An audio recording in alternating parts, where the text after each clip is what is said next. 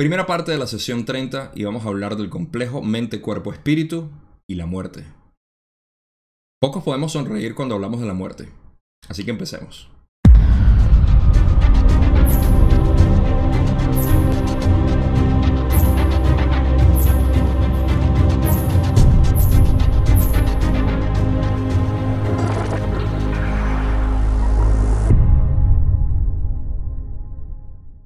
Esta primera parte vamos a explorar lo que es el complejo mente-cuerpo-espíritu de una manera que no lo hemos hecho hasta ahora, de un modo más profundo. Y aunque sabemos que se refiere a lo que es el cuerpo humano, también se refiere a lo que es el cuerpo etéreo, metafísico, espiritual, como lo quieran ver, de tiempo-espacio, que es el real y el que representa la mayor parte, sino el todo de lo que nosotros somos. Y para eso ya hemos establecido eh, un fundamento bastante grande de lo que es la realidad, de lo que somos nosotros y de lo que es el creador y la creación como tal. Todos estos conceptos son útiles porque nos ayudan a poner cada vez más en contexto la información que vamos eh, absorbiendo y que vamos asimilando de una manera que cree un modelo de percepción, una ilustración, a pesar de que no sea el modelo perfecto eh, o el único, no tenemos por qué eh, buscar siempre lo, lo perfecto porque es imposible. La perfección existe más allá de esta creación y de hecho el propósito de esta creación es imperfección y desbalance para poder experimentarse uno mismo. Sin querer extenderme mucho ahí, el punto es que esto nos ayuda a eh, cada vez más crear nuestra propia percepción de lo que es esta creación, nuestro propio modelo, como a mí me gusta decir, que en realidad se traduce para mí a una filosofía de vida. Y esa es la parte práctica de lo que yo siempre intento recopilar en los estudios que tengo de la ley del 1 y lo que continúo aprendiendo para poder generar eh, algo que a mí me sea útil y que no sea simplemente un objeto de estudio. Entonces, eh, el, análisis que vamos a hacer aquí del complejo mente, cuerpo, espíritu nos va a llevar a eso, nos va a ayudar a ver cómo nosotros somos en realidad. Y vamos a sacar varios paralelos que son importantes porque ahora estamos hablando realmente de quiénes somos nosotros y bueno, las conclusiones van a obviamente ser derivadas de esta primera parte o de las preguntas que son relevantes a lo que es el, eh, complejo mente-cuerpo-espíritu. La parte de la muerte está asociada a lo que es también eh, la mente y el complejo, bueno, vamos, todo en sí. Y por eso es que eh, en realidad la totalidad de este video va a ser de esto. no voy a poder cubrir toda la sesión porque nos va a tomar bastante tiempo hablar de lo que es esto. Y otra acotación que quiero hacer eh, es que si bien voy a interpretar mucho esto, eh, aquí hay algo que yo pudiera pasar horas hablando de lo que es eh, cada una de las pequeñas frases que dicen aquí, lo que significa, podemos expandir muchísimo. sin embargo, lo quiero hacer de una manera que se pueda ilustrar y para eso tenemos una, una, ilustración gracias a Julie, así que gracias Poncha. y nos va a ayudar también a a verlo. Cuando lleguemos a ese punto voy a hablar de lo que pienso hacer. Y bueno, eh, dicho eso, va, a ser una manera, pero no la manera como es. No quiero que eh, interpreten esto como que así es como funciona. Una vez más, como dice siempre eh, mis videos, esto es una interpretación mía. Así que tómenlo, absorbanlo, vean qué es lo que les sirve en su modelo y pónganlo en sentido práctico como siempre. Eh, otra, otro detalle que quiero decir que sirve muchísimo para empezar a pensar de esto es que em, yo hago la analogía de la computadora. Cuando hablamos del complejo mente, cuerpo, espíritu, por esa razón Ra siempre pone el complejo mente primero, eh, estamos hablando de eh, la analogía que yo hago de la computadora como tal. La computadora es la mente. Cuando digo la computadora me refiero al bloque, a la torre que contiene toda la información, o si es una portátil, puedes imaginar la parte completa que es la, computadora, la tarjeta madre, procesador. Normalmente la gente dice que la mente es el procesador, pero en nuestro modelo es muy limitado decir que es nada más el procesador. La mente componen muchísimo más. Entonces, ¿qué son los otros componentes? En realidad, el cuerpo para mí vendría siendo el monitor, quien proyecta o refleja aquello que la mente está eh, produciendo. Y la programación o los componentes de la mente van a proyectar distintas imágenes o distintas proyecciones en, nuestros monitores. Y eso es realmente lo que es. Aquí podemos ver la parte ilusoria de lo que es el cuerpo, eh, porque el cuerpo no es más que una proyección de la mente. Y el espíritu vendría siendo algo como entre, voy a llamarlo electricidad, sabiendo que el Internet hasta cierto punto es electricidad y tenemos un intercambio de ambas. Entonces el espíritu vendrían siendo ambas.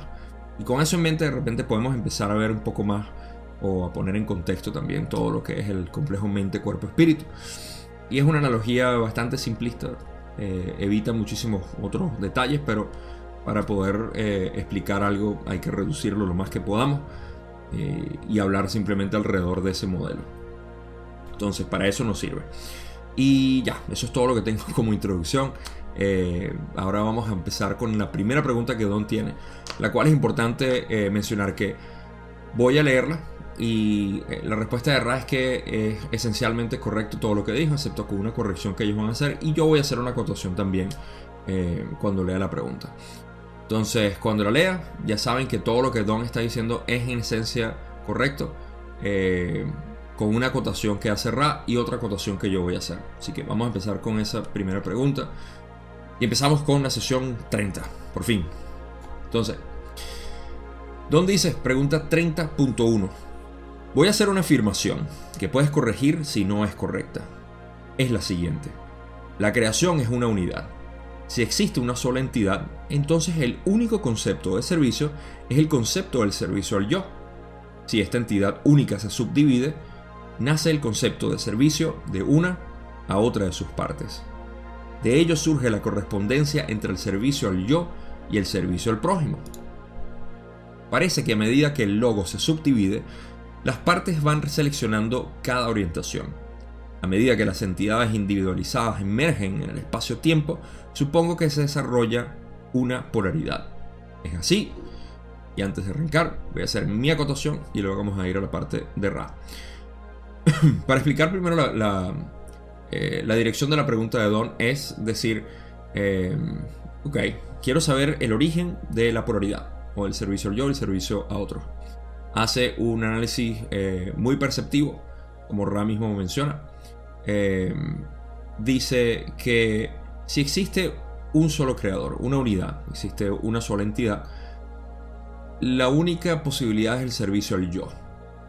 Y eh, cuando se divide, cuando se multiplica, o mejor dicho, se crea un sistema holográfico de sí mismo, porque no es que se multiplica con otro, no existe otro, sino una proyección holográfica de sí mismo dentro de lo que es la creación, entonces nace el concepto del servicio a otros, porque si bien el servicio al yo es el único que existe, como dice Don, el servicio a otros nace de reconocer que la otra persona o la otra parte, porque pudiera ser también un árbol, una piedra, un planeta, un sol, cada una de las manifestaciones eh, aparentemente separadas son el yo, somos nosotros mismos. Y en ese momento nace la necesidad de servir a otros, y ese otro siendo una ilusión, algo aparente. Ahí es donde Don está eh, llevando la pregunta. Si así es como nace eh, la necesidad del servicio al yo y servicio a otros. La única acotación que yo voy a hacer aquí es que si estamos hablando del creador único, existe la posibilidad de que nada de esto sea aplicable al creador único. ¿Por qué? Porque el creador único es infinito. Por ende, servicio a algo es incluir o excluir otras cosas. No puede existir ningún tipo de concepto de la infinidad. Como ya he aludido antes, es como hablar en el concepto matemático infinidad y ponerle un número a infinidad o ponerle algún valor a la infinidad. Eh, es un concepto. no es algo con lo que se pueda realmente eh, crear mucho, eh, mucho trabajo en ese sentido. Entonces, esa es mi acotación, pero por lo demás está eh, absolutamente correcto y de hecho, dentro de la creación está absolutamente correcto en que la percepción del, creador, siendo el mismo yo, es, es visto como en cada uno de los demás. Y ahí es donde nace el servicio a otros, que en realidad es el servicio al yo. Vamos a la acotación de Ra, que dice que es, eh, es correcto, y luego analizamos lo que ellos dicen también. Dice, esta afirmación demuestra una demuestra gran percepción y es correcta excepto en su última frase, pues precisamos que las polaridades comienzan a explorarse únicamente en el momento en que una entidad de tercera densidad reconoce la posibilidad de escoger entre el concepto o distorsión de servicio al yo o de servicio al prójimo. Esto marca el fin de lo que llamarías la conciencia sin el yo o fase inocente de la toma de conciencia. Y aquí podemos sacar eh, de lo que dice Ra muchos, eh, muchos conceptos implícitos que están ahí. Primero, eh, todo lo que dice es correcto, como ya dijimos excepto en su última fase, donde quieren decir que las polaridades comienzan a explorarse únicamente en el momento en que la entidad de tercera densidad, o sea, nosotros, los humanos, eh, reconoce la posibilidad de escoger entre el concepto de servicio al yo o servicio al, prójimo, a otros. Esto nace porque una vez que nosotros eh, tenemos conocimientos de, conocimiento de nosotros mismos, podemos percibir que existen otras personas como nosotros y tenemos una sola manera de verlo, eh, o mejor dicho, dos maneras. Lo vemos como otras personas que son idénticas a nosotros o lo vemos como otras personas que podemos manipular para beneficio de nosotros. Y eso es el, eh, eso solamente sale eh, en el momento en el que nosotros estamos conscientes de nosotros mismos. Ahora, fíjense que aquí esta última parte es la que quiero hacer énfasis, donde dicen esto marca el fin de lo que llamarías la conciencia sin el yo. Acotación.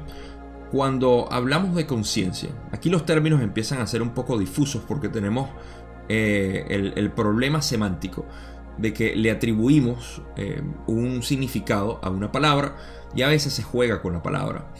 Eh, de hecho, hay, hay una gran confusión siempre con lo que es el espíritu, porque todo, si todo tiene espíritu y todo tiene conciencia, entonces por qué hablamos de que los animales no tienen espíritu, o las piedras no tienen espíritu, o lo que sea, la tierra, el fuego, o sea, todo tiene espíritu en realidad.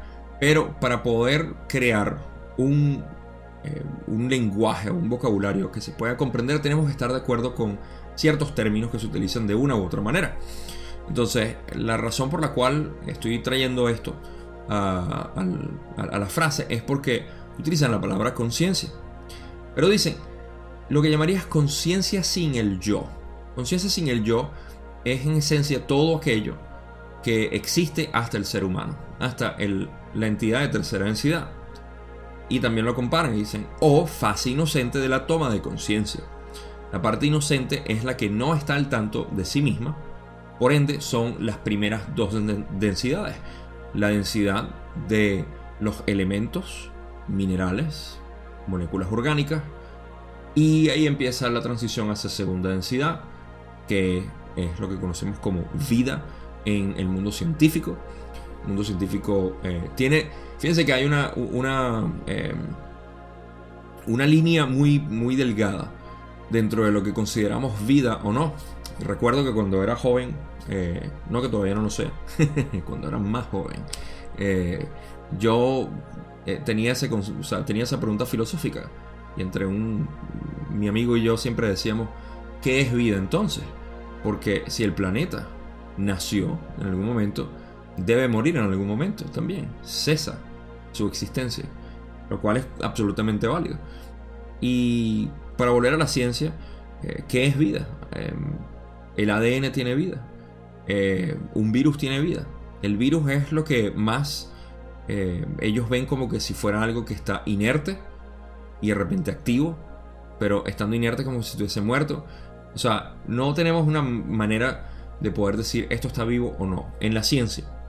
En el modelo de Ra, o en el modelo de la ley del uno, en general, que conocemos que también es esotérico en muchas otras escuelas de misterio, no es único, no es especial de Ra, ni de la ley del uno, ni de la confederación, o sea, es, simplemente la naturaleza de este universo. Todo está vivo y todo tiene conciencia. Por eso es que ellos hacen énfasis en que eh, termina la fase inocente de la toma de conciencia. Y toma de conciencia siendo la conciencia de sí mismo. Porque sí existe conciencia dentro de eso, porque lo llamamos primera densidad de conciencia. Entonces, ¿de qué conciencia estamos hablando? De la que nos revestimos nosotros, los seres humanos, para poder percibirnos a nosotros mismos y ser parte de, eh, del todo. Esto lo vamos a ir explorando mucho más cuando hablemos de lo que es el complejo mente, cuerpo, espíritu y cómo nos vamos revistiendo eh, del espíritu y lo que significa cada uno de ellos.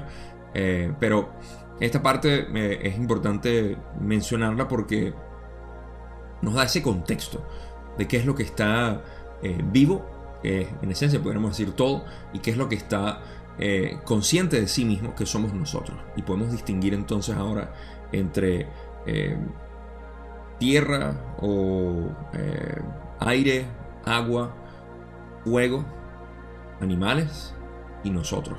Y de la misma manera nosotros nos podemos distinguir con entidades interdimensionales. Así que quizá me extendí más de la cuenta aquí, pero no sé, vi una oportunidad de poder expresar un poco más lo que es el modelo de la creación, el modelo de evolución de energía consciente, de energía inteligente, eh, a través de todas las capas de densidades que tenemos, las cuales de nuevo no son como switches, sino que son, hay un progreso, hay una espiral de búsqueda dentro de lo que es primera densidad caótica, sin tiempo, intemporal, cuando se hace material, se hace tangible, eh, física, y luego esa misma búsqueda continúa sin cesar hasta que nos unimos otra vez con el creador a través de todas las necesidades de conciencia. Eso es lo que llamamos la evolución de conciencia o del espíritu, si lo quieren ver así. Pero aquí vamos a hablar del espíritu de otra manera y para eso vamos a pasar a la pregunta que tiene Don Siguiente, que es la que nos va a tomar una buena cantidad hoy. Y dice, gracias. ¿Podrías definir la mente, el cuerpo y el espíritu por separado? Ahora, ya va, antes de empezar, esta pregunta la voy a cubrir eh, en tres partes. La primera lo voy a leer completo. Luego eh, voy explicarlo como normalmente lo explico yo. Y por último, vamos a sacar la ilustración de Julie. Una vez más, gracias Poncha por haber hecho esta bella imagen que nos ilustra lo que es el árbol de la mente y su conexión al espíritu, que es lo que vamos a hablar aquí. Eh, y ahí terminamos lo que es todo. Así que tres fases si quieren adelantarse, si quieren revisitar las tres partes, vean las anotaciones que está para ver eh, en los capítulos de aquí de YouTube. Pueden ver eh, las tres partes de esta pregunta. Así que primero vamos a pasar a la pregunta como tal. La voy a repetir otra vez. Donde Don simplemente quiere saber si Rap podría definir la mente, el cuerpo y el espíritu por separado. Leyendo Ra completo dice, todos estos términos describen de manera simplista un complejo de centros de energía. El cuerpo, como lo llamas, es el material de la densidad que experimentas en un espacio-tiempo o tiempo-espacio determinado. Este complejo de materiales es aprovechable para las distorsiones de lo que llamarías la manifestación física. La mente es un complejo que refleja lo que afluye al espíritu y lo que emana del complejo corporal. Incluye lo que conoces como sentimientos, emociones, razonamiento intelectual en sus complejidades más conscientes. Descendiendo más profundamente en el árbol de la mente podemos ver la intuición, que concierne a la naturaleza de la mente que está más en contacto o es o en consonancia con el complejo total de la cualidad del ser. Al descender a las raíces de la mente, hallamos la progresión de la conciencia que va pasando gradualmente de la memoria personal a la memoria racial, a los influjos cósmicos, y así se convierte en interruptor directo de esa lanzadera que llamamos el complejo espíritu. Este complejo espiritual es el canal por el cual los influjos universales, planetarios y personales pueden dirigirse a las raíces de la conciencia y por el que la conciencia puede dirigirse a la puerta de acceso de la infinidad inteligente a través de la energía inteligente y equilibrada de cuerpo y mente. Comprende con esta serie de afirmaciones concluyentes que mente, cuerpo y espíritu están inextricablemente entrelazados y no pueden sustentarse faltando alguno de ellos. Por eso hacemos referencia al complejo mente, cuerpo, espíritu, en lugar de tratar de abordarlos de manera separada, pues el trabajo, digamos, que llevas a, cabo durante tus experiencias se realiza mediante la interacción de estos tres componentes y no mediante alguno de ellos. Esto es el final de la respuesta de Ra y como dije, vamos a pasar a la parte donde la explico y para eso quiero leer eh, una vez más lo que, lo que dice. Estamos analizando lo que es el complejo mente, cuerpo, espíritu.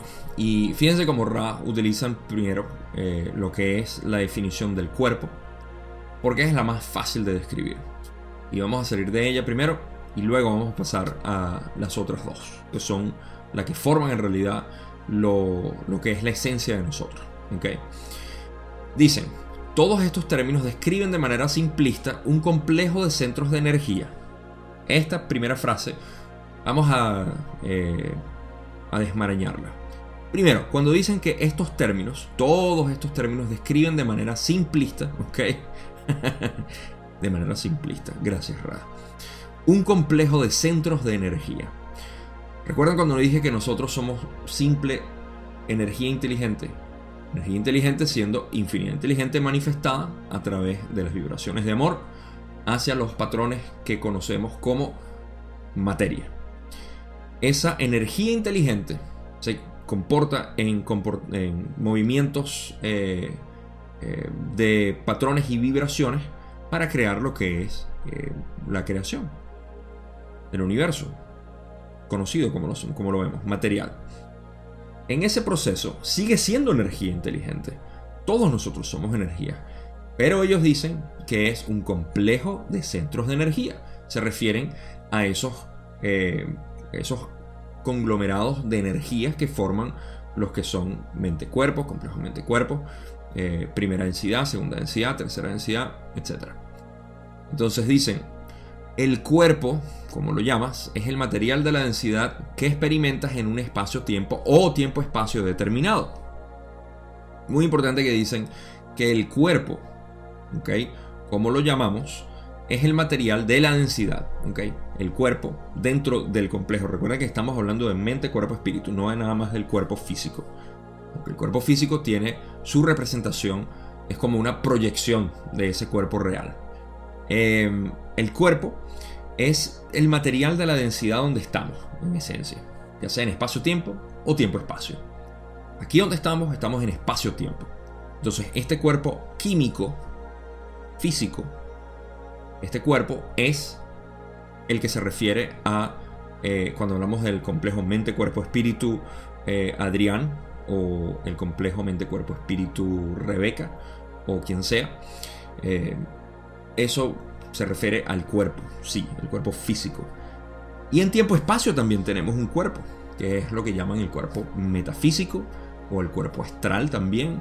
Eh, hay distintos cuerpos dependiendo de las escuelas de misterio a las que te asocies tú, pero en esencia tenemos un cuerpo manifestable en tiempo-espacio determinado por la densidad en la que estamos. Si se dan cuenta, es el material de la densidad que experimentas en un espacio-tiempo o tiempo-espacio determinado. Si estamos aquí en tercera densidad, es espacio-tiempo. Si estamos en cuarta, quinta o sexta, o hasta séptima, estamos hablando de tiempo-espacio. Continúa, dice, este complejo de materiales es aprovechable para las distorsiones de lo que llamarías la manifestación física. En pocas palabras, la utilidad del complejo físico, esto, el complejo cuerpo, es eh, para poder manejar las distorsiones de lo que eh, de lo que nosotros traemos al cuerpo físico. Ahora, de manera resumida, el cuerpo, por ejemplo, que nosotros tenemos, que es el que nos interesa ahorita, es, eh, es este que utilizamos normalmente y es el vehículo por el cual nosotros tenemos experiencia. Es la razón por la cual nosotros estamos aquí. El cuerpo es la parte física manifestable que está eh, predispuesta a las distorsiones eh, disponibles a nuestra encarnación, a nuestro, eh, nuestras experiencias, nuestro día a día, esto que llamamos vida, ¿no? Así que esa es la utilidad del cuerpo. Sé que hay mucho que pudiéramos expandir aquí, o sea, la parte química, qué significa y bueno, qué comparación tiene con el cuerpo metafísico o astral, que realmente son los chakras y el cuerpo energético y todo eso, pero no lo hablan aquí, así que no me voy a extender en eso. Y pasan a la parte de la mente. Aquí la mente es la que quizá nos va, quizá no, definitivamente es la que nos va a llevar a la parte más esencial e importante de lo que es esta descripción del complejo mente, cuerpo, espíritu. Ok, dice, la mente es un complejo que refleja lo que afluye al espíritu y lo que emana del complejo corporal. En pocas palabras, la mente es un complejo que refleja aquello que viene del espíritu y lo que viene del cuerpo. Es un conductor, es la computadora, como les dije, que recibe el internet, como ustedes están recibiendo ahorita, esta imagen y este audio mío, es, es la mente. La mente es la que recibe esa información, pero también recibe información del cuerpo de nosotros, ya sea en, una, en un teclado o en la pantalla o la interfaz.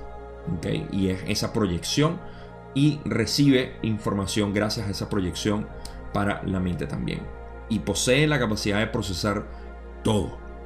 Sin la computadora, la electricidad o los bits no tienen nada que hacer en absolutamente nada. Y el monitor o la pantalla tampoco tiene nada que hacer. Pero del mismo modo, si la computadora no tiene a dónde proyectarse, ni tampoco tiene la recepción de esta energía, podemos llamar internet o electricidad, no puede eh, procesar nada, no puede funcionar. Entonces, así es como está conectado en esencia la mente hacia el espíritu y hacia lo que es em, el cuerpo como tal. Entonces dicen, em, la mente es un complejo que refleja lo que afluye al espíritu, ¿ok? Em, y el complejo espíritu es un poquito más, no difícil, pero es, es, distinto a lo que dice, no difícil, distinto a, a lo que podemos pensar. O incluso dentro de la analogía de la computadora, eh, tendría que hacer una acotación cuando lleguemos a eso. Continúan y dicen, y lo que emana del cuerpo corporal también. O sea, nosotros mandamos información a través del, cuerpo hacia la mente y recibimos información del espíritu hacia la mente también. Continúa. Incluye lo que conoces como sentimientos, emociones y razonamiento intelectual en sus complejidades más conscientes. Ahora estamos hablando de lo que vamos a ver en la eh, ilustración. Eh, incluye sentimientos, emociones y razonamiento intelectual en sus complejidades más conscientes. Esta es la parte por encima de lo que ellos hablan del árbol de la mente. El árbol de la mente por encima recibe esa parte consciente de sí mismo. Es la parte que está interactuando, la interfaz, la parte de la mente que está recibiendo esa información y está eh, a primera mano eh, recibiendo emociones, sintiendo, y al mismo tiempo creando razonamientos intelectuales. Esa es la primera fase de la mente, ¿ok? En percepción. Y es la parte más, eh, más superficial de la mente. De lo que es el árbol, lo describen como la parte de arriba. Y ahora vamos a ver en la ilustración para que tenga más sentido una vez todo conectado. Luego continúan y dicen, descendiendo más profundamente en el árbol de la mente, podemos ver la intuición que concierne a la naturaleza de la mente que está más en contacto o en consonancia con el complejo total de la cualidad de ser. Ok. Dense cuenta.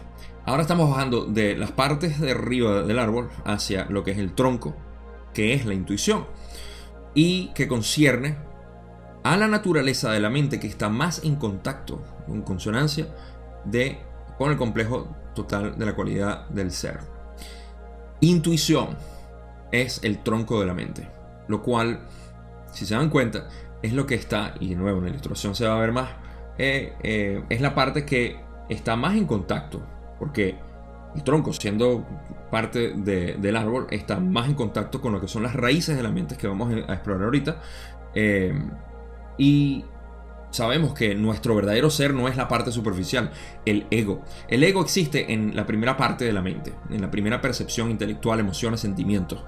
el ego es como una especie de membrana que recubre la mente para poder procesar información. Es útil, es imprescindible para nosotros existir y vivir. Por eso es que eh, cuando las personas dicen que tengo que combatir mi ego, tengo que eliminar mi ego, tengo que eh, matar a mi ego, eh, están hablando de una manera poética lo que está sucediendo en el, el, refinar de la mente, pero no están hablando de eliminar el ego y que vas a vivir sin ego. es como eliminar el complejo cuerpo. Te eliminas a ti mismo. No tienes posibilidad de existir. Entonces, el ego está ahí, en esa parte de interacciones. Aquí es la membrana que nos recubre. Por eso es que es ilusoria. Porque incluso nuestros propios razonamientos intelectuales son ilusorios. Sirven como herramienta para ayudarnos a ilustrar. Por eso es que aquellas personas que se sienten que no son inteligentes o que no son intelectuales, que no, no se pierden de nada. ¿Okay?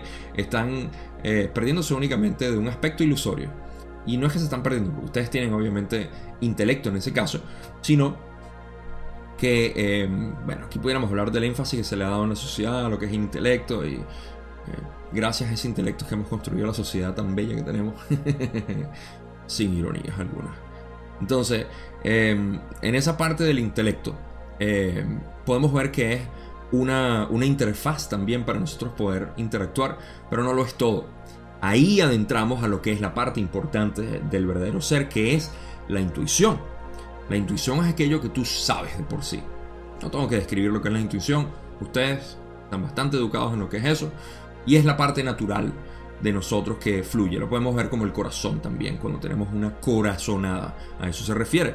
Viene una información sin nosotros saber por qué. No hubo intelecto o razonamiento que tuviese nada que ver, no hay lógica absoluta. Todo tiene que ver con cómo te sentiste. ¿Te sientes bien o te sientes mal? ¿Te gusta o no te gusta? Sin razonarlo, simplemente cómo lo sientes, esa, esa corazonada, ¿no? Eh, y esa parte está mucho más en contacto con lo que es las raíces, vamos a llamarlas las raíces, que es lo que dice eh, el complejo total de la cualidad de ser. Complejo total es el resto de lo que realmente somos nosotros y no la parte superficial ilusoria. por eso es que hacen tanto énfasis en confiar en nuestra intuición o nuestro corazón el tronco del árbol de la mente. Sigue siendo parte de la mente. Ahora, tronco y la parte, las ramas frondosas del árbol forman parte de lo que es el, eh, la mente accesible de nosotros. El subconsciente también está hasta cierto punto accesible a nosotros. Lo podemos entrenar, lo podemos eh, percibir, está accesible aunque un poco eh, ofuscado o opacado, vamos a ponerlo así. ¿Ok? Sin embargo, está accesible. Ahora vamos a entrar a lo que es, está debajo o detrás del velo. ¿Ok? Esas son las raíces de la mente. Y es cuando dicen, al descender a las raíces de la mente, hallamos la progresión de la conciencia que va pasando gradualmente de la memoria personal a la memoria racial, a los influjos cósmicos, y así se convierte en interruptor directo de esa lanzadera que llamamos el complejo espíritu. Ahí terminamos de hablar de lo que es las raíces de la mente. Pero obviamente quiero elaborar mucho más en lo que son estas raíces de la mente. ¿Por qué? Porque tenemos mucho que sacar de aquí. Primero, la primera parte de la raíz de la mente que ellos mencionan es la memoria personal. Y esta memoria personal no se trata de lo que nosotros tenemos accesible ahorita, sino la memoria... Eh, creo que en inglés lo dijeron distinto y de repente la traducción no hace eh, un buen trabajo, uh, se pierde un poco, eh, pero esto es lo que llamamos el inconsciente, lo que Carl Jung hablaba del inconsciente, el inconsciente colectivo, de donde sacamos nosotros nuestra información. Esa parte de nosotros que está inconsciente, detrás del velo, que tiene nuestra información personal y que eh, nos forma. Es como una programación que nosotros tenemos. Está accesible, pero está detrás del velo. Son las raíces del árbol de la mente. Y esa es la primera fase, la primera capa de las raíces de la mente. Las raíces de la mente son amplias y vamos a, visitarlas poco a poco. Hay ciertos eh, elementos que no tocaron aquí, en otras sesiones sí los mencionan, pero yo quiero aprovechar y poner todo en esta sesión para que cuando lleguemos a esas sesiones ya tengamos esto como fundamento también para poder hablar de eso a profundidad, quizá en, en otras palabras, en otros detalles y otras, eh, otras eh, quizá conceptos que vamos a poder ayudarnos a discernir más. Entonces dicen, va pasando de la memoria personal a la memoria racial. Y de la memoria racial estamos hablando de lo que es no la raza que nosotros conocemos como humanos, física, de color de piel o de cultura, o ese concepto medio vago que tenemos de lo que es una raza, ¿no? Estamos hablando de la raza de, eh, de dónde provenimos. Entonces, si las personas que se consideran de las Pléyades, que hay bastante de ustedes, posiblemente estamos hablando de esa memoria racial. Ustedes tienen acceso a esa memoria, de dónde ustedes vinieron, o se sienten que vienen de, eh, no sé, de Orión de repente, es posible, recuerden que no todos los de Orión son malos, eh, o vienen de eh, Sirio, hay mucha gente que se siente muy identificada con el sistema de Sirio, o quizá de alguna otra eh, planeta, no sé. O de aquí de la Tierra, o de Marte, o de Maldek. De donde sea que uno venga, uno tiene ese, esa memoria. Ahora, ¿qué utilidad tiene? Quizá no tanto porque está muy abajo en la raíz de la mente y simplemente te informa de algunas cosas. Matías de Estefano, de hecho, es un buen ejemplo de eso. Él tiene acceso a esas partes de la mente, a esas partes de su memoria racial e incluso un poco más allá la memoria de, Matías, porque él va hacia el punto de casi lo que es la, mente que yo llamaría cósmica, pero al menos la logoica, que es la que vamos a llegar ahorita. Pero estamos ahorita nada más en la racial. Ahora, ¿qué pasa? Nosotros, como ya hemos eh, eh, entendido, eh, tenemos lo que es la diferentes razas en este, en este planeta. Un, un planeta normalmente, según puede tener una sola raza, que es la que se desarrolla ahí. De repente los de Ra en Venus tuvieron una sola memoria eh, racial, porque todos eran de la misma raza. Dicen que eran felinos, algunas partes he escuchado, no estoy seguro, pero en cualquier caso, esa memoria racial felina la, era la misma planetaria. Pero nosotros estamos aquí entre distintos grupos raciales. Eso es lo que ha creado conflicto hasta cierto punto de intereses, de, eh, de cómo percibir el mundo. Por eso es que estamos tan divididos en nuestra memoria racial. Pero la memoria racial está en conjunto con la, o la memoria no, la mente racial está eh, en conjunto con la mente planetaria. Y esa es otra capa de la raíz. Cuando vamos más abajo a la raíz de la mente, eh, nos damos cuenta de que hay un, una capa planetaria. Pocas palabras, si bien estamos divididos, separados, aquí tú y yo, ¿ok? Y el resto de, la naturaleza, somos parte, quizá, de la misma memoria eh, racial. Pero incluso si estamos divididos en la memoria racial, somos parte del mismo planeta y tenemos una unión en esa mente planetaria, la mente de Gaia. ¿ok? Y nuestras diferencias tienen que ser eh, terminadas, al menos hasta el punto del planeta. Al menos ahí para poder subir a cuarta densidad. Ahí es donde tenemos que hacer el gran trabajo. ¿Y qué estamos haciendo? No es algo que tenemos que hacer en realidad. Estamos haciendo harina de otro costal porque eso es muy pero muy profundo el trabajo que estamos haciendo. El aliviar la carga del planeta que todos ustedes, por si, están viendo aquí esto y ya llevan 37 minutos o 38 viendo, definitivamente son parte de esta, del alivio de esta carga planetaria. Pero bueno, Seguimos a la parte de la mente o la raíz en la que estamos hablando de lo que es la, mente como tal. Eh, en la parte planetaria tenemos esa, esa parte de la raíz. Y luego más allá de eso está la mente logoica, que es la parte del Sol que creó esto, o la estrella del planeta como tal. Luego viene la parte eh, galáctica, cósmica y una al final nos unimos todos dentro de una sola mente del universo. Y ahí se comparte toda la información, como sabemos en las sesiones pasadas que hemos hablado, donde eh, los cambios que han ocurrido en una galaxia, si son necesarios para la evolución de los complejos mente, cuerpo, espíritu, se aplica a todas las galaxias de inmediato. No hay que comunicar nada a la velocidad de la luz. Limitaciones innecesarias. Entonces, todo esto lleva a los influjos cósmicos y así se convierte en interruptor directo a esa lanzadera que llamamos el complejo espíritu. Vamos a analizar lo que es el complejo espíritu ahora, ya que cubrimos todo lo que es la mente. Y de nuevo, la ilustración nos va a ayudar muchísimo a eso. para finalizar ya esta pregunta. Y Ra dice, eh, este complejo espiritual es el canal por el que los influjos universales, planetarios y personales pueden dirigirse a las raíces de la conciencia. Y, porque, y por el que la conciencia puede dirigirse a la puerta de acceso de la infinidad inteligente a través de la energía inteligente y equilibrada de cuerpo y mente. Hasta ahí lo voy a dejar porque esta es la parte que me interesa eh, conectar antes de ir a la ilustración. Donde dice que el complejo espiritual es eh, el, canal, es un canal, y esa es la mejor palabra que existe. Un canal, es un túnel, es, un, es una tubería, es, eh, es eso. Es únicamente un, lugar por el cual se intercambian los influjos universales, planetarios y personales, que ya hablamos de la mente, eh, para dirigirse, pueden dirigirse o se dirigen hacia la raíz de la conciencia. Y aquí quiero hacer una acotación de lo que quieren decir con conciencia. Eh, porque dicen, y porque la conciencia, y por el que la conciencia puede dirigirse a la puerta de acceso de la infinidad inteligente a través de la energía inteligente y equilibrada de cuerpo y mente. Primero, cuando hablan de, de nuevo, el canal del el espíritu es un canal que conecta lo que eh, los influjos de la mente hacia lo que es la infinidad inteligente. Y para eso vamos a hacer también un último ejemplo de, lo que, de cómo esto se manifiesta.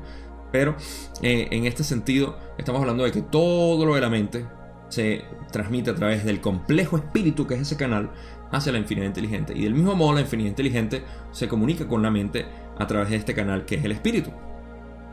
Ahora, el punto que quiero hacer acotación aquí es la conciencia. Porque la conciencia, como ellos dicen aquí, para mí, esto es interpretación personal, eh, se refiere a lo que es la conciencia del todo, lo que realmente nosotros somos, porque nosotros no somos el cuerpo, ya lo sabemos, no somos la mente, ni siquiera el cuerpo de distintos cuerpos metafísicos ni nada de eso. Nosotros en realidad no somos esos cuerpos. No somos un ángel, no somos un espíritu que vuela, no somos nada de eso. El verdadero ser es pura conciencia.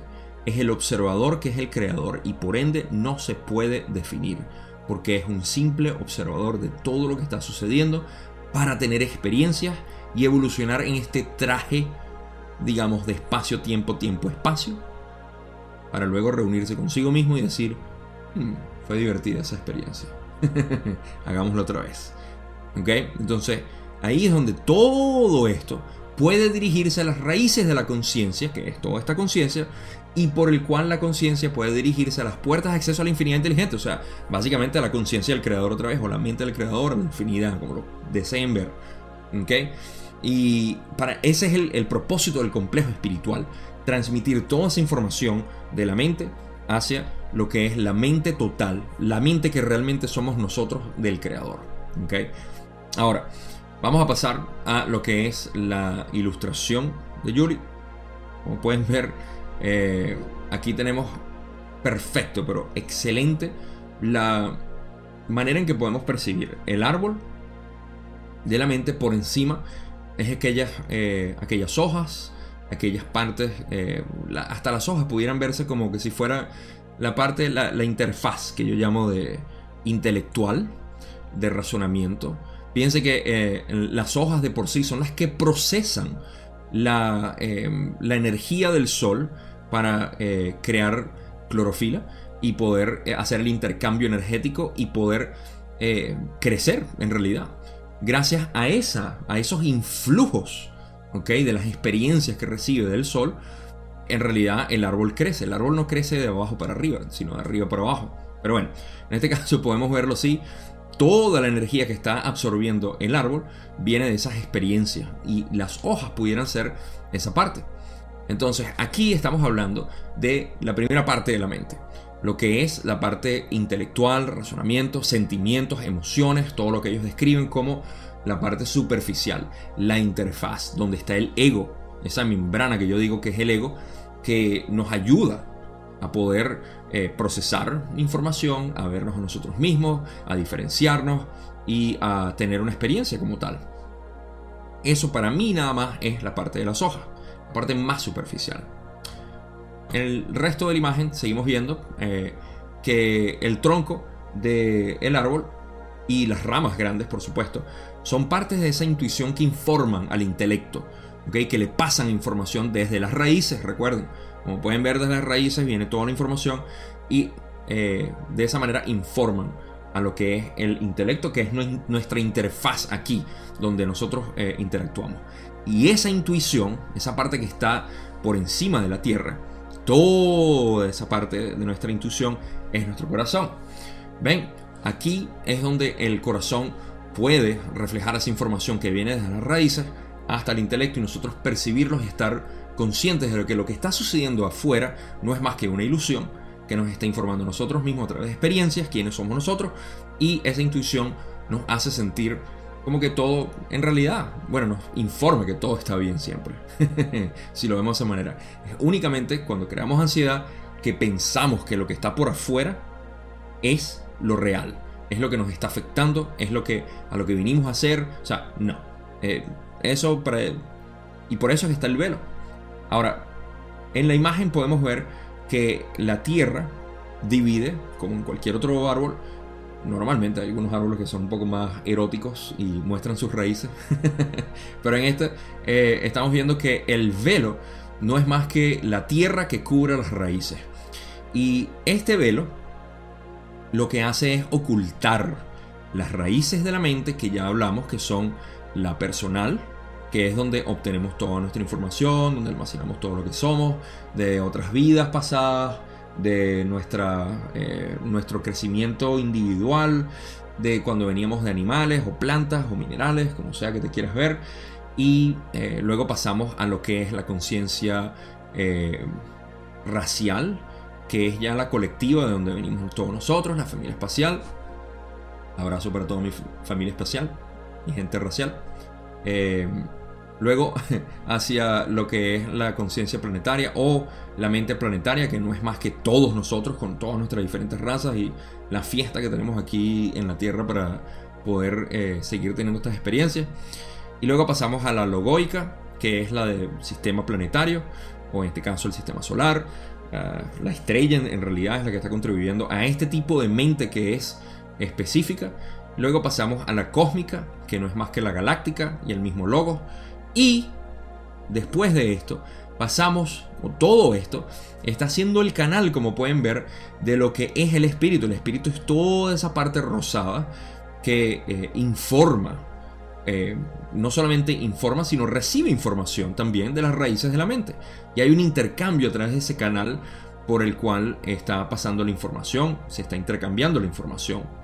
Y el espíritu también es aquel que se conecta con ese gran espiral que ven ahí, eh, también morado, rosado, un poquito brillante amarillo, me gusta porque eh, representa lo que es el sol, el sol central, la infinidad inteligente. Ahí es donde ocurre el intercambio, gracias a lo que es, una vez más, para revisar todo el árbol de la mente y el complejo espíritu y la infinidad inteligente, tenemos que el árbol por fuera es la manifestación de nosotros, como ya expliqué, las raíces son las partes de la mente más profundas que nos conectan a todos por completo en una unión cósmica. Y el espíritu es ese canal que pasa la información de un lado al otro a través de la, eh, la infinidad inteligente hacia las raíces y las raíces hacia la infinidad inteligente. Y la conciencia, y aquí quiero poner con un ojo que ustedes bien reconocen y gracias a ellos es que tenemos esta información, la conciencia es la que está percibiendo esto de ambos lados, la que está experimentando todo esto. La conciencia es la parte realmente manifestada de lo que es el creador dentro de la creación. Entonces, ahora sí pueden ver dentro de esta ilustración lo que es el verdadero ser. El verdadero ser para mí es esa conciencia indiferenciada que ve todo como una unidad y sabe que realmente lo que está pasando es una ilusión, desde primera o segunda densidad hasta séptima. Porque esa conciencia, ese ojo que todos tenemos, ese tercer ojo, está realmente viendo que todo esto no es más que una ilusión, es un material creado por sí mismo para poder experimentarse. Y por eso es que esa conciencia no se puede describir de ninguna manera, porque describirla sería separarla de sí misma. Entonces, aquí ya podemos ver lo que es el árbol de la mente completo, lo que es la, el canal, el espíritu que es el, canal, en este caso el complejo espiritual, es el, lo que pasa información de un lado a otro entre infinidad inteligente y nosotros, la parte manifestada, que somos nosotros, que también es una ilusión, porque lo que realmente existe es conciencia pura e indiferenciada, que es el creador. El creador no está sentado en una nube infinita cósmica esperando que todo pase. El creador está aquí, eres tú, soy yo, son las piedras, es Ra, son los de Orión, es Bill Gates. Sé que lo tengo agarrado con Bill Gates, pero es el primero que me sale a la mente. ok, podemos poner a George Soros, podemos poner también a la reina Isabel, podemos poner a Vlad Tepes también, que están incluidos ahí, podemos poner a Hitler, y bueno, podemos a todos ellos. Todos ellos son el creador en realidad. Todos nosotros somos el creador. Y esa conciencia, cuando nos identificamos, y aquí es donde realmente me pongo más serio para después reírme, como siempre. Eh, pero en, en, sinceridad, vamos a decir, esa conciencia es la que está permeando todo, que está observando todo y que no se identifica con absolutamente nada. Y eso somos nosotros. Entonces, espero que eso haya tenido sentido. Es la mejor manera que lo puedo hacer ahorita, por estos momentos, de repente más adelante lo puedo explicar de otro modo. Pero eso es lo que es el árbol de la mente, el canal del espíritu, y la conciencia que realmente somos nosotros con la infinidad inteligente. Por último, Ra dice algo que ya a esta altura, si me han seguido hasta aquí, van así como que no, vale, Ra, ya eso ya lo entiendo. Pero Ra dice, comprende con esta serie de afirmaciones concluyentes que mente, cuerpo y espíritu están inextricablemente entrelazados y no pueden sustentarse faltando alguno de ellos. Obviamente. Obvio, Ra, obvio. Por eso hacemos referencia al complejo mente-cuerpo-espíritu en lugar de tratar de abordarlos de manera separada, pues el trabajo, digamos, que llevas a cabo durante tus experiencias se realiza mediante la interacción de estos tres componentes y no mediante alguno de ellos. Ya tenemos todo decodificado. Gracias, Ra. Pasamos, ahora sí, gracias por haberse eh, calado media hora de repente o más, no sé, de esta explicación. Espero que les haya gustado. Cualquier pregunta siempre me la dejan en los comentarios. Ah, muy importante ahorita, si no lo han hecho, suscríbanse. Estoy viendo que hay mucha gente que llega al canal y no se suscribe, así que eh, quizá lo pongo ahorita a mediados, bueno, ya finales del video. Eh, ayuda mucho. Suscríbanse, en el like y todo lo demás. Lo voy a de todas maneras repetir al final. Pero para no hacer más propaganda al canal, sigamos con la pregunta que tiene Don. La siguiente es la 30.3. Y Don dice, Uf, ok. Cuando sobreviene lo que llamamos muerte física, en esta densidad concreta y en esta experiencia particular de encarnación, perdemos este cuerpo químico. Inmediatamente después de la pérdida de este cuerpo químico, mantenemos un cuerpo diferente. Continúa existiendo un cuerpo, un cuerpo, un complejo mente-cuerpo-espíritu. Ra dice, el complejo mente-cuerpo-espíritu queda intacto. El complejo de cuerpo físico que asocias con el término cuerpo no es más que una manifestación de un complejo corporal más denso, más inteligentemente formado y más poderoso. Claro, eh, ya explicamos esto, sabemos que el cuerpo químico eh, en sí es algo ilusorio, eso es algo que Ra va a mencionar otra vez aquí, eh, sobre todo en la próxima pregunta. Es fantástico lo que dice. el complejo mente-cuerpo-espíritu queda intacto, el metafísico, el complejo cuerpo físico que asociamos con el término cuerpo, que no es más que una manifestación de un complejo corporal más denso, más inteligentemente formado y más poderoso. Estamos hablando del complejo eh, o la parte del cuerpo metafísico eh, del tiempo-espacio, aquel que contiene toda esa información y que es eterno. Cuando los antiguos nos dicen o nos decían que nosotros somos eternos, que no se preocupen, los mejores filósofos de toda la eh, la historia han asociado y se han, se han, dado cuenta de que esto no es más que eh, transitorio. Esto estoy casi seguro que no lo hicieron a través de razonamiento, eh, sino a través de una comunicación directa con lo que es el espíritu porque no hay otra manera de poder sacar esto sino a través de la influencia del árbol de la mente, como ya sabemos, pero para eso despejándose y desconectándose por completo. De hecho, los grandes filósofos estaban muy desconectados de lo que era la sociedad porque no se asociaban con nada y por eso eran considerados como locos, pero sabemos que nosotros entre los locos somos pocos, pero eh, somos realmente los que terminamos viendo esto de una manera coherente. Eh, creo yo. Quizás soy otro loco que habla con la ilusión de que está hablando en congruencia de algo. Pero bueno, eh, entonces tenemos la, explicación de lo que es, o sea, cuando uno muere, ya eso lo sabemos, esto no es nada, morimos. Esto es una buena manera de hacer énfasis en lo que es el temor a la muerte. ¿Qué es la muerte? Si no es más que la transición de este cuerpo a nuestro verdadero cuerpo, el eterno, no este transitorio. Este transitorio es un gran privilegio de poder estar aquí para poder percibir toda la creación de la manera como lo vemos, a través del velo, y poder tener experiencias que nos polaricen o simplemente nos informen de quiénes somos nosotros. Importante decir eso. Siguiente pregunta, Don dice, ¿se produce alguna pérdida para la mente o el espíritu tras esta transición que llamamos muerte? ¿O algún deterioro de alguno de ellos debido a la pérdida de este cuerpo químico en que habitamos? Muy buena pregunta. Raleigh dice, en tus términos se produce una gran pérdida del complejo mental debido al hecho de que gran parte de la actividad de naturaleza mental de la que son conscientes durante la experiencia de esta continuidad de espacio-tiempo es una ilusión superficial, en la misma medida que lo es el complejo del cuerpo químico. Pausa importantísima aquí, porque cuando ellos dicen, la primera vez que yo leí esto dije, epa, pasó pues? Me asusta, como que se produce una gran pérdida del complejo mental. ¿Qué vamos a perder? Si leemos, nos damos cuenta que están hablando de lo que yo digo que es la ilusión.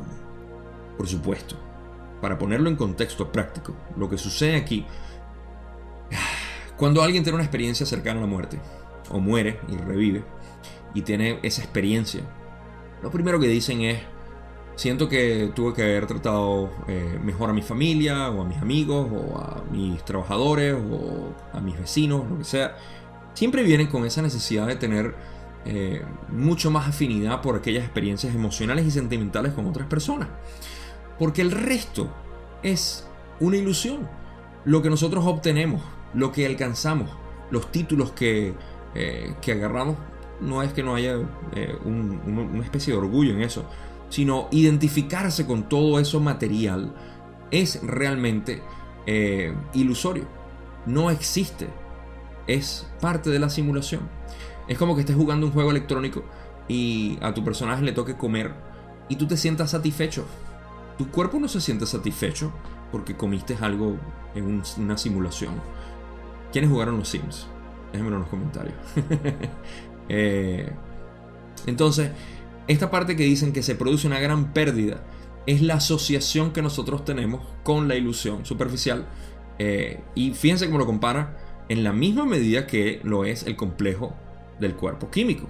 Porque el cuerpo químico, como ya dijimos, no es real. Entonces, incluso la asociación que nosotros tenemos con nuestro propio ser, o con la belleza de otros, o con eh, lo feo de otros, o mal de otros, o cualquier eh, interacción que nosotros tengamos con eso, es ilusorio. Entonces, eso sí se pierde, todo eso se pierde, afortunadamente. Y el resto de la respuesta es importante porque eh, siguen hablando de lo que es eh, esta pérdida y lo que se gana en realidad. Dicen, en otros términos, no se pierde nada verdaderamente importante. El carácter, o digamos la distorsión pura de las emociones y tendencias o distorsiones y conocimientos, por así decir, se manifiesta por primera vez. En su mayor parte, estas emociones puras, estos conocimientos y tendencias, distorsiones, son ignorados o subestimados durante la experiencia de la vida física. En el ámbito espiritual, este canal queda entonces muy abierto, dada la ausencia de la necesidad de olvidar característica de la tercera densidad. Ok, ahí probablemente lo leí medio mal, pero les voy a explicar.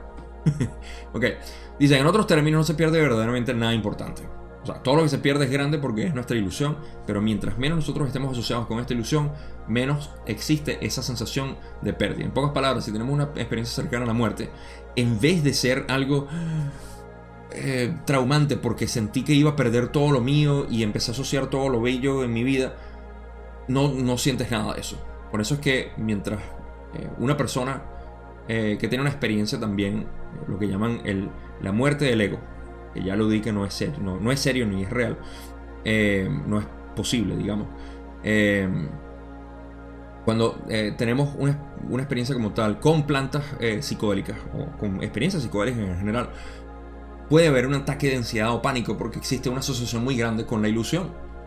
Pero mientras más relajado tú estás con eso y sabes que eres un, espíritu, eh, menos te afecta, menos te sientes porque estás viéndote como realmente eres, te estás separando de la ilusión, donde nada de esto vale y estás entrando en comunión contigo mismo.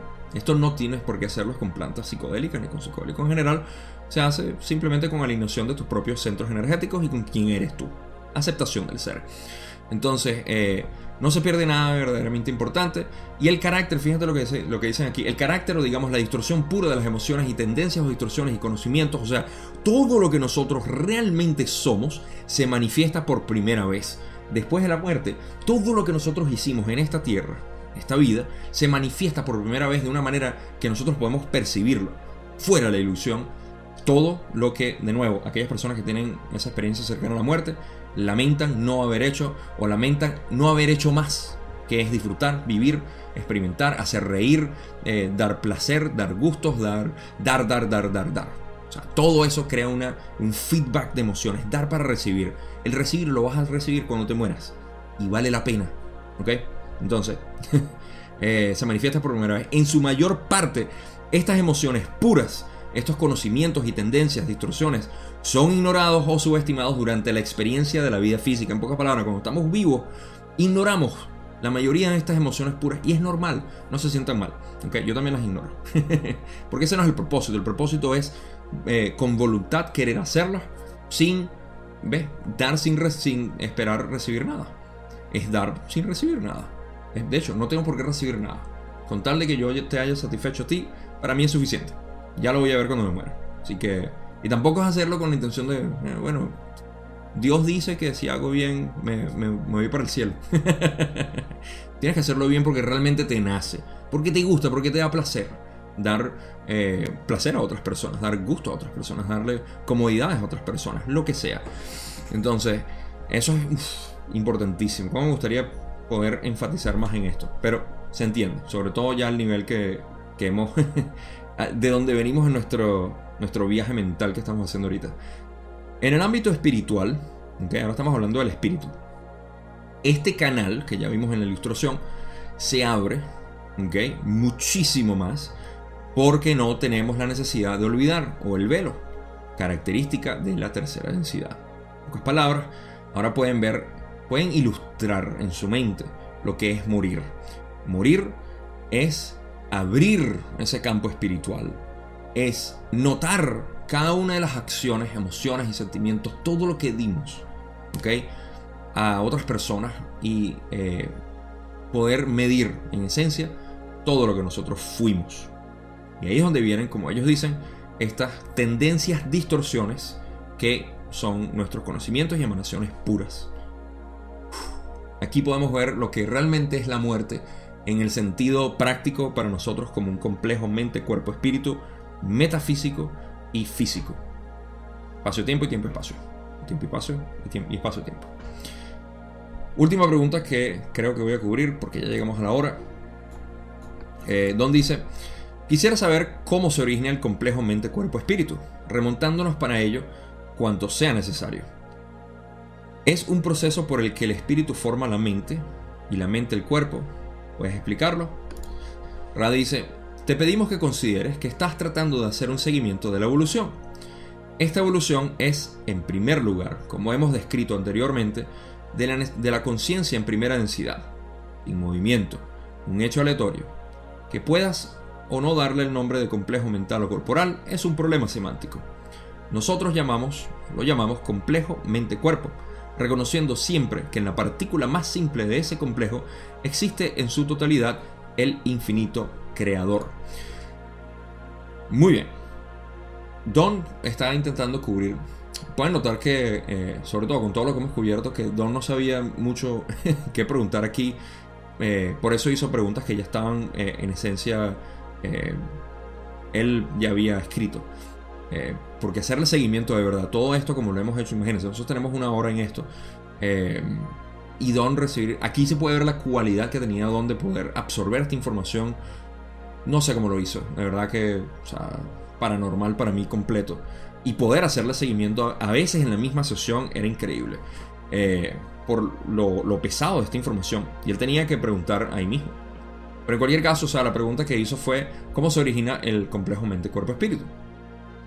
Quizás es algo que, a pesar de que eh, ya podemos ver que existe información, eh, esto lo podemos ver en la sesión 19, aquí, la sesión 19, y eh, también en las últimas sesiones 27, 28 y 29, donde hablamos de la creación desde el punto de partida de infinidad inteligente hasta, hasta lo que es la, la formación de las densidades y el resto que conocemos como creación. Y en la sesión 19 hablamos de lo que es, fuimos como que de, atrás para adelante. sesión 19 habla de lo que son las primeras densidades de conciencia, hasta em, la, no sé si la sesión 18 la empieza, recuerda que a mí siempre se me olvidan las sesiones, pero sesión 18 19, de todas maneras aquí está, aquí, ya, eh, pueden verlo, em, donde hablamos de lo que es la evolución de los, em, las entidades como tal, a través de las densidades de conciencia. Entonces aquí lo que está haciendo es recapitulando eso de otra manera. Fíjense, dicen, esta evolución es en primer lugar, como hemos descrito anteriormente, de la conciencia en primera densidad, sin movimiento, un hecho aleatorio. O sea, lo que ya hablamos, los elementos, los cuatro elementos eh, tratando de formarse y entenderse en un espacio intemporal para formar lo que es la materia y las eh, moléculas orgánicas y el resto. Eh, que puedas o no darle el nombre de complejo mental o corporal es un problema semántico. Esto es porque, eh, y fíjate, eh, ellos dicen, nosotros lo llamamos complejamente cuerpo, reconociendo que siempre que en cada partícula más simple, eh, ok, está el creador, en esencia. ¿Por qué? Porque nosotros, si queremos llamarle mente o cuerpo a lo que es la formación de la energía inteligente, recuérdense, em, la infinidad inteligente se convierte en energía inteligente, la cual es la que empieza a formar, ¿ok? Pueden imaginárselo como quieran, colores, energías, fractales, lo que sea. Y empiezan a coagularse esa energía inteligente en lo que es eh, la primera densidad. Existe un cuerpo llamado energía y existe una mente llamada inteligencia, energía inteligente. Entonces, que le llamemos cuerpo, porque se está formando un material, eh, agua, tierra, eh, minerales, moléculas. Ok, es un cuerpo, pero dentro de ese cuerpo existe una inteligencia. Entonces también tiene una mente. Por ende, eh, es, un problema semántico de definir lo que es cada uno. Eh, ellos le dicen mente-cuerpo y yo estoy completamente de acuerdo reconociendo que en cada partícula está simplemente el creador. Ahora pasamos eh, a la, la, última parte de la respuesta de Raki, donde dice, posteriormente ese complejo mente-cuerpo descubre en segunda densidad el crecimiento y la aspiración hacia la luz, despertando así lo que llamarías el complejo espíritu, que intensifica la espiral ascendente hacia el amor y la luz del infinito creador. Una vez más, esto es la parte que hablábamos de eh, segunda densidad. Cuando están hablando del complejo mente-cuerpo, descubren la segunda densidad, crecimiento y la aspiración hacia la luz. De nuevo, yo a mí me gusta verlo como una especie de toroide, en el cual ese toroide desde abajo viene la primera densidad, todas las densidades y se une porque viene del mismo creador y va hacia el creador. Entonces, esa es la espiral que ellos hablan, ascendente hacia el amor y la luz del infinito creador. ¿Ok? Ahora sí, creo que sí llegamos a la última parte donde eh, Ra dice, la suma de ese complejo espiritual, aunque aparente antes que real, pues existe potencialmente desde el comienzo del espacio-tiempo, se perfeccione por la entrada en tercera densidad cuando el complejo mente-cuerpo-espíritu llega a ser consciente de la posibilidad de servicio al yo o al prójimo, entonces se activa el complejo mente-cuerpo-espíritu. Okay. En esencia le, está dando una recapitulación de cómo se forma el complejo mente-cuerpo-espíritu. Primero, como ya escribí, energía inteligente, primera densidad, segunda densidad, y luego el complejo espiritual, okay, aunque aparente antes que real, Parece aparente eh, antes que real, porque siempre ha sido real, porque existe en todas partes del comienzo de espacio-tiempo, fuera de tiempo-espacio, o sea, complejo espiritual existe ahí. Y ahorita se lo voy a describir de una manera que quizás ayuda a visualizarlo más todavía dentro del modelo que les estoy explicando. Se perfecciona por la entrada en tercera densidad. Como ya dijimos, cuando entramos a tercera densidad es cuando logramos revestirnos de ese complejo espiritual, ese canal que nos informa, que nos empieza a tener y porque tenemos eh, conciencia de nosotros mismos, y vemos a otros o tenemos el potencial de ver a otros como nosotros mismos o, eh, como gente separada. En cualquier caso, ahí es donde viene la posibilidad de servicio al yo o al prójimo. Entonces aquí es donde se activa el complejo mente, cuerpo, espíritu. Ok, para finalizar esta parte y entrar a las conclusiones, quiero que lo vean de esta manera. Imagínense que el, eh, el complejo mente-cuerpo no tiene espíritu. ¿ok? Y no, no, tiene información directa de sí mismo porque no, no, no lo ha recibido. Ese complejo mente-cuerpo, los animales, las plantas avanzadas, empiezan a notar eso lo he repetido en contadas ocasiones. Tus mascotas, incluso tus plantas, reciben esa información, ese cariño tuyo, porque no, no dependen de Gaia para ello. Y se dan cuenta de que, hey, eh, yo existo. Y algunas acciones que yo pueda cometer eh, me, pueden, eh, me pueden ayudar a mi crecimiento. Muchas personas reportan hablar con plantas, o no hablar literalmente verbal, pero que las plantas le hablan. ¿Qué quiere decir esto? Estas plantas están mandando información a través del campo electromagnético que tienen conectados entre todos y están viendo que hay una respuesta de parte de nosotros. Y aunque nosotros no lo verbalicemos, verbalizamos, eh, las plantas se comunican de alguna manera con nosotros. Es increíble, pero así es. En sesiones o si estás en un estado alterado de conciencia, puedes comunicarte con las plantas y puedes sentir esa comunicación más fuerte, los animales también. Entonces, en ese proceso ellos empiezan a revestirse de ellos mismos. Ellos dicen, existo. Y al darse cuenta de que existe, yo lo veo como que el espíritu, el complejo espíritu, siempre está activo, pero está bañando de alguna manera a esas plantas, a esos animales o, eh, a esos minerales incluso. Y cuando finalmente la energía inteligente que está aquí abajo en las densidades de conciencia se da cuenta de eso, ahora el espíritu le puede hablar directamente. Y ahí es cuando se, reviste, y se puede eh, crear el complejo mente-cuerpo-espíritu.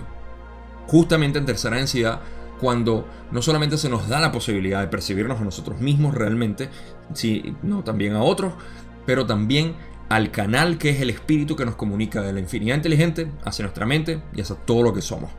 Entonces, de esa manera es como se activa el complejo espiritual para formar el complejo mente, cuerpo, espíritu. Con eso puedo terminar perfecto, o al menos yo considero perfecto lo que fue la descripción del complejo mente, cuerpo, espíritu en esta primera parte de la sesión 30. Conclusiones. Con todo lo que hemos hablado hasta ahorita, podemos ver que el Primero el árbol de la mente es lo más importante, lo que más me ha hecho a mí, eh, y es lo que quiero compartir porque viene de mí, es lo que me sale espontáneo. Al nosotros darnos cuenta de cómo funciona y cómo es realmente el árbol de la mente y sus raíces más profundas, su conexión con eh, el complejo espiritual y eh, la conexión por un lado del túnel al otro, esto es algo que no expliqué, que lo, lo voy a hacer ahorita, para lo práctico, que es lo que a mí me gusta compartir. Algo que sea práctico, al menos para ilustrarnos a nosotros o iluminarnos a nosotros mismos y decir, ok, esto soy yo. ¿ok?, el árbol de la mente también se puede definir en nuestro cuerpo. ¿Por qué? Porque nuestros cuerpos están asociados, eh, nuestro cuerpo eh, de chakras, quiero decir, eh, nuestros cuerpos, siete puntos energéticos. Fíjense, los primeros tres puntos energéticos describen lo que es el cuerpo.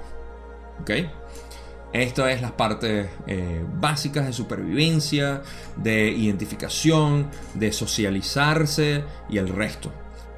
Lo que sigue es la mente, lo que los chinos, una vez más, que siempre repito, dicen Shin, el, la mente, eh, el corazón-mente, eh, o la mente-corazón.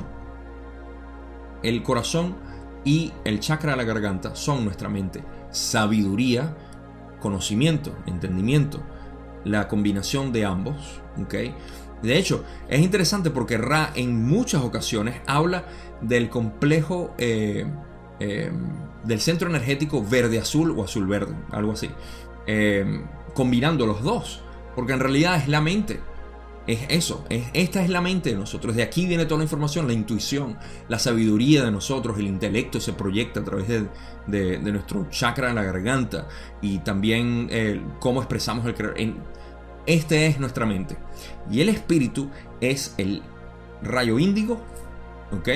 Y el violeta lo que es el chakra del tercer ojo y lo que es el chakra de la corona.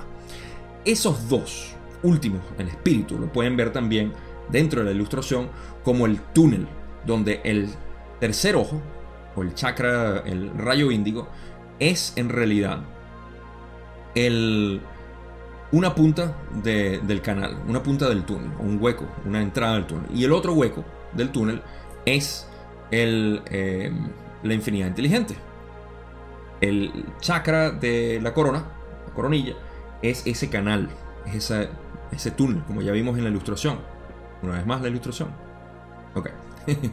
en, ese, en ese canal, nosotros sabemos que podemos, a través de nuestro tercer ojo, como ellos dicen, en el complejo mente-cuerpo balanceado, ¿ok? Una mente y un cuerpo balanceado, podemos accesar a la infinidad inteligente. Nosotros mismos tenemos el acceso completo a la infinidad inteligente a través de toda la raíz de la mente. ¿ok? Esa es otra manera en que podemos también percibir todo esto del árbol de la mente y el complejo espiritual. Y, por supuesto, nuestro cuerpo. Eh, saber que nosotros tenemos acceso a todo eso, a nuestro, nuestro subconsciente, a nuestro inconsciente personal, a la conciencia o la mente eh, racial, a la planetaria, a la logoica, a la cósmica, a la mente eh, total. Y eh, saber que todo eso es parte de nuestro ser es increíble, es saberlo. ¿okay? Para mí lo es por lo menos. Y lo otro es saber, sabiendo nosotros, nosotros como entidades individuales, aunque seamos ilusorias seguimos siendo una entidad individual que se sigue identificando hasta que nos unamos con el creador como algún tipo de individualización de base de datos de lo que somos. Sabemos también que tenemos, y esto me gustaría enfatizarlo, si se me están quedando dormidos, despiértense ahorita porque esto es importante. Sabemos que tenemos una conexión directa con el creador y el creador es el único que sabe cuál es nuestra dirección aquí. Por ende, nuestra conexión con el creador de cualquier manera que sea es la que más nos va a informar a nosotros cómo ser cómo actuar, cómo reaccionar, cómo existir. Y eso se hace a través de nuevo del cuerpo o la mente, cuerpo-mente balanceado.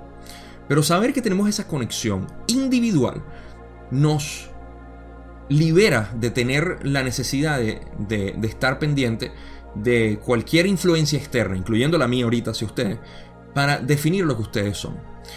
Ustedes mismos saben quiénes son, porque tienen esa conexión directa con eh, la infinidad inteligente. ¿Cómo la consiguen? A través de el eh, tercer ojo, balanceado por supuesto, dentro de cuerpo-mente. Y eh, para eso no hay ninguna técnica, simplemente es aceptarse a ustedes mismos como son. Para el que vaya a preguntar, acéptense, simplemente acéptense. Y en realidad eso es, esa es la mejor manera en que puedo darles esta parte práctica de lo que es la creación, nosotros mismos como complejo mente, cuerpo, espíritu y lo que realmente eh, significa para nosotros. Así que con eso creo que se me escapan muchas cosas que he estado pensando mientras hablo porque no puedo simplemente eh, hablar por encima de lo que estoy hablando. Así que quizá bueno, en el grupo de Facebook me gustaría también discutir esto si, eh, si les interesa. Si no se han unido al grupo de Facebook, por supuesto, en la descripción están los comentarios. Como dije a mediados del video, suscríbanse por favor porque realmente ayuda. Compártanlo y que otras personas se suscriban. Denle eh, like, denle eh, a la notificación.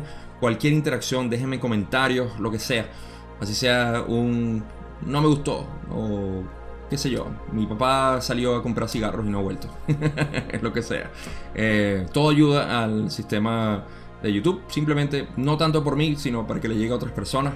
Y bueno, si a ustedes les gusta, de repente a otras personas también les puede gustar. Como siempre, aquí terminamos. El video fue largo, no cubrí ni siquiera la mitad de la sesión, pero esta parte fue muy, muy importante la sesión 30.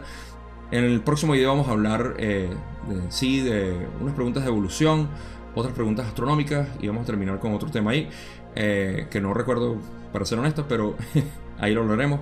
Es un poco más eh, ligero que esto. Y eso es todo. Nos vemos en ese video, como siempre. Gracias, gracias. Y de corazón, gracias. Se les quiere mucho.